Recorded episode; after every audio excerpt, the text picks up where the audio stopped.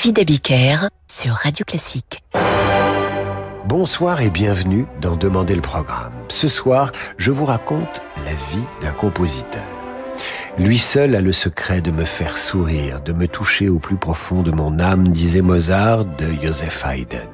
C'est la vie de ce Joseph Haydn que je vous raconte ce soir, compositeur autrichien qu'admirait Mozart. Haydn naît un 31 mars 1732 d'une mère cuisinière et d'un père charron et harpiste à ses heures. C'est un voisin poète qui présente Haydn à un professeur de musique et de chant qui lui enseignera la composition. Mieux, le maître de musique en fait son assistant et lui présente des aristocrates, ceux qui ont de l'argent et qui paient pour qu'on joue et compose de la musique pour eux, chez eux. Il en est ainsi du baron Karl Joseph Funberg qui invite Haydn en son château pour participer à des séances de musique de chambre. Haydn compose ce qui plaît au châtelain.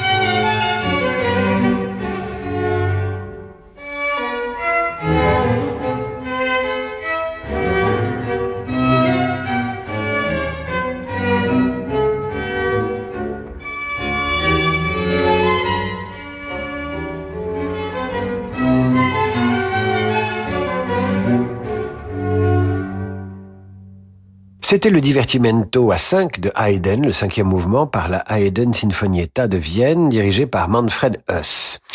Haydn a réussi à mettre un pied dans la Il est lancé quand le baron le recommande au comte Karl Joseph von Morzin qui deviendra son premier employeur, son employeur régulier. Alors influencé par la musique de Carl Philipp Emmanuel Bach, le deuxième fils de Jean-Sébastien, Haydn compose ses premières symphonies ainsi que cette sonate pour piano numéro 11. Écoutez bien, vous comprendrez pourquoi Haydn et Mozart se sont si vite compris.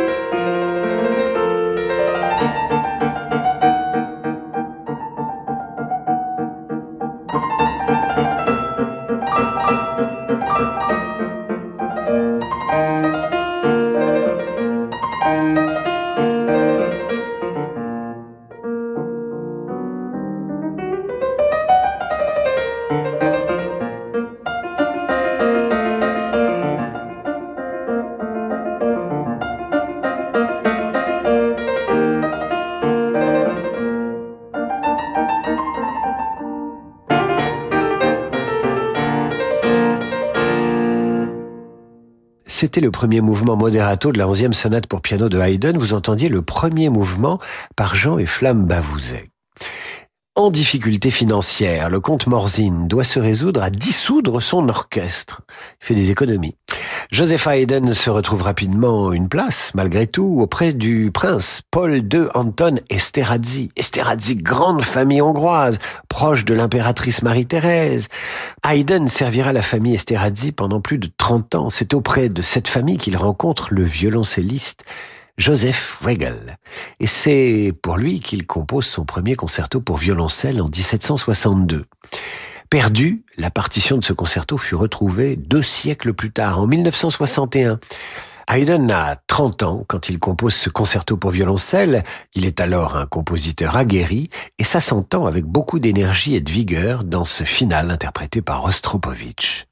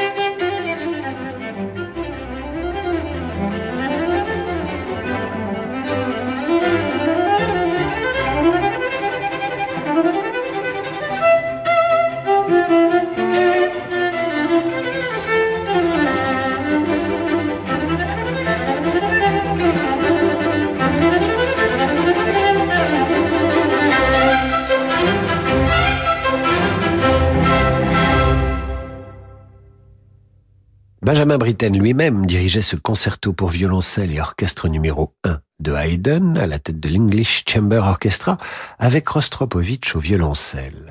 Le prince Paul II Anton Esterhazy meurt l'année où Haydn compose ce concerto. Le compositeur se met immédiatement au service de Nicolas, le frère du prince.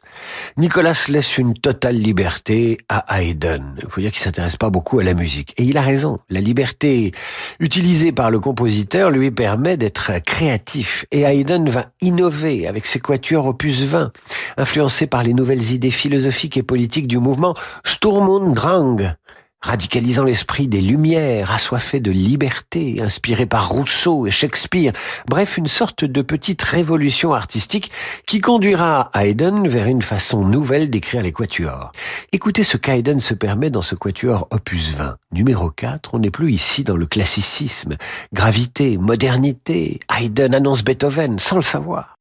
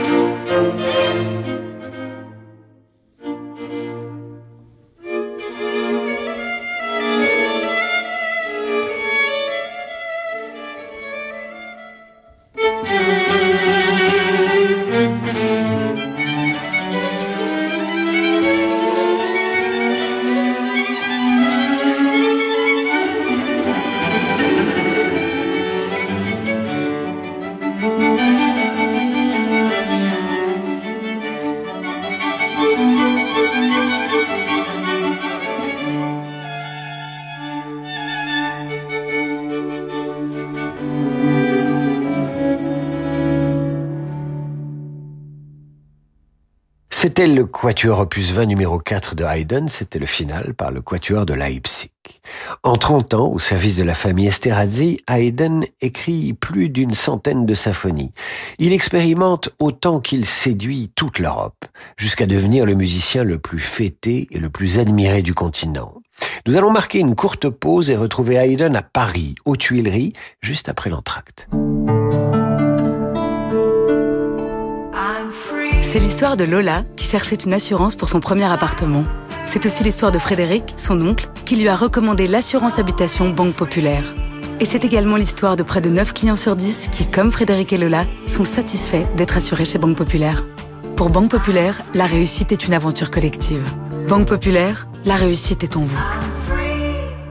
Enquête de satisfaction effectuée par l'Institut Le Sphinx, Assurance Habitation est un contrat de BPCE Assurance IARD entreprise régie par le Code des assurances, distribuée par Banque Populaire, intermédiaire d'assurance immatriculée à l'ORIAS, voire conditions en agence. Amazon Prime Day, c'est les 11 et 12 juillet. En profitant de deux jours de vente flash exceptionnelle sur la high-tech, cuisine, maison et plus encore, vous aurez l'impression d'avoir obtenu un Oscar. Oh wow Je n'ai pas préparé de discours je tiens à remercier mon livreur qui m'a apporté ma commande si rapidement, les autres membres Amazon Prime. Voilà comment on devient une vraie star. Amazon Prime Day, c'est les 11 et 12 juillet, exclusivement pour les membres Amazon Prime. Vous aussi devenez membre Prime. Voir prix et conditions sur amazon.fr/prime. David Abiker sur Radio Classique. Retour d'en demander le programme. Ce soir, je vous raconte la vie de Haydn en musique. À 48 ans, Haydn est désormais un musicien accompli, respecté, admiré. Il reçoit des commandes directes et propose ses compositions en édition à Vienne, à Londres et à Paris. Un des premiers orchestres à jouer Haydn à Paris, c'est le concert de la Loge Olympique. Ce sont des francs-maçons. Ils ont pour chef d'orchestre un métis, le chevalier de Saint-Georges. C'est par son intermédiaire qu'Haydn rencontre le comte Donny, qui lui passera commande en 1785 des six symphonies parisiennes. Écoutez le premier mouvement de sa symphonie numéro 83, dite La Poule.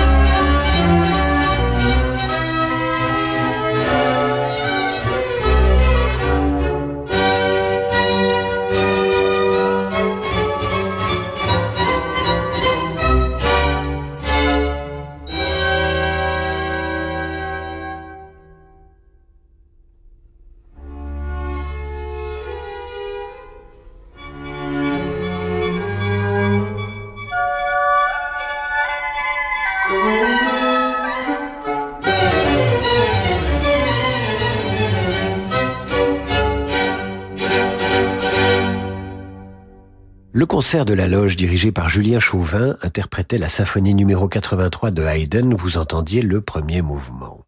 L'année où il livre ses symphonies parisiennes, Haydn fréquente Mozart. Ils ont pourtant 25 ans d'écart. L'un est riche, l'autre court après l'argent. L'un vivra vieux, l'autre mourra jeune. Pourtant, ils sont unis par une grande amitié et jouent ensemble, Mozart à l'alto, Haydn au violon. Mozart dédiera six quatuors à son aîné qui devient franc-maçon comme son cadet. Haydn aura même pour le père de Mozart des mots dithyrambiques sur son fils. Je dois vous le dire devant Dieu, votre fils est le plus grand compositeur que je connaisse. Hélas, en 1791, Mozart meurt. C'est durant un séjour à Londres qu'Haydn apprend le décès de son ami. Il compose à cette époque ce trio avec piano, le numéro 32.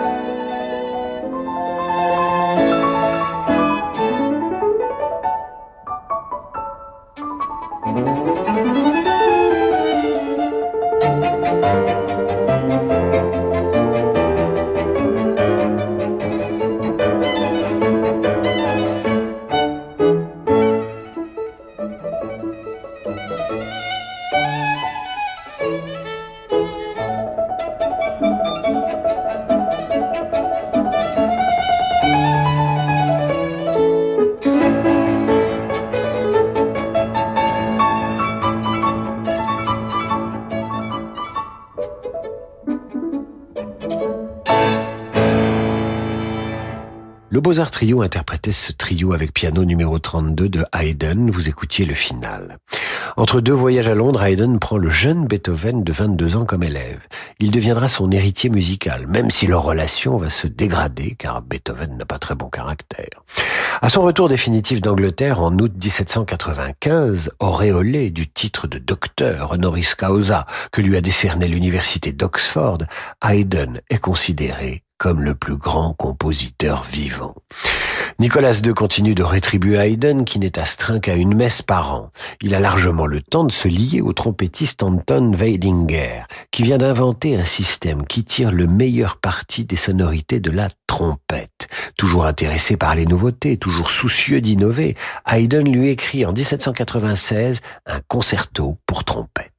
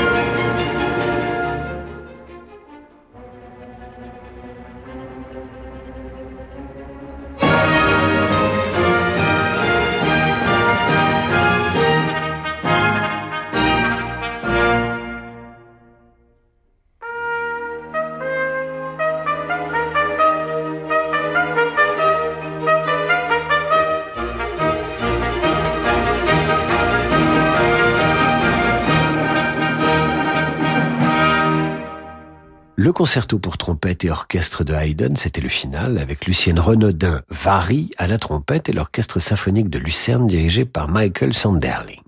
Haydn vieillit tranquillement, il compose neuf quatuors à cordes dans lesquels il continue d'innover. Il écrit aussi des oratorios dont l'un fera grande impression sur son dernier mécène, le baron Van Swieten, qui va lui commander un autre oratorio intitulé Les saisons. Mais Haydn est malade. Il est aussi contrarié par le baron qui le harcèle de recommandations, qui lui demande d'imiter en musique des cris d'animaux, sans oublier Vienne qui à l'époque est occupée par les troupes de Napoléon. Peu importe, Haydn viendra à bout de l'oratorio et parvient à y intégrer le chalumeau des bergers, le bourdon des cornemuses, le grésillement des grillons, des chants d'oiseaux, jusqu'à l'orage étourdissant en passant bien sûr par le cœur des vendanges. Bref, Haydn annonce la pastorale de son ancien protégé, Beethoven.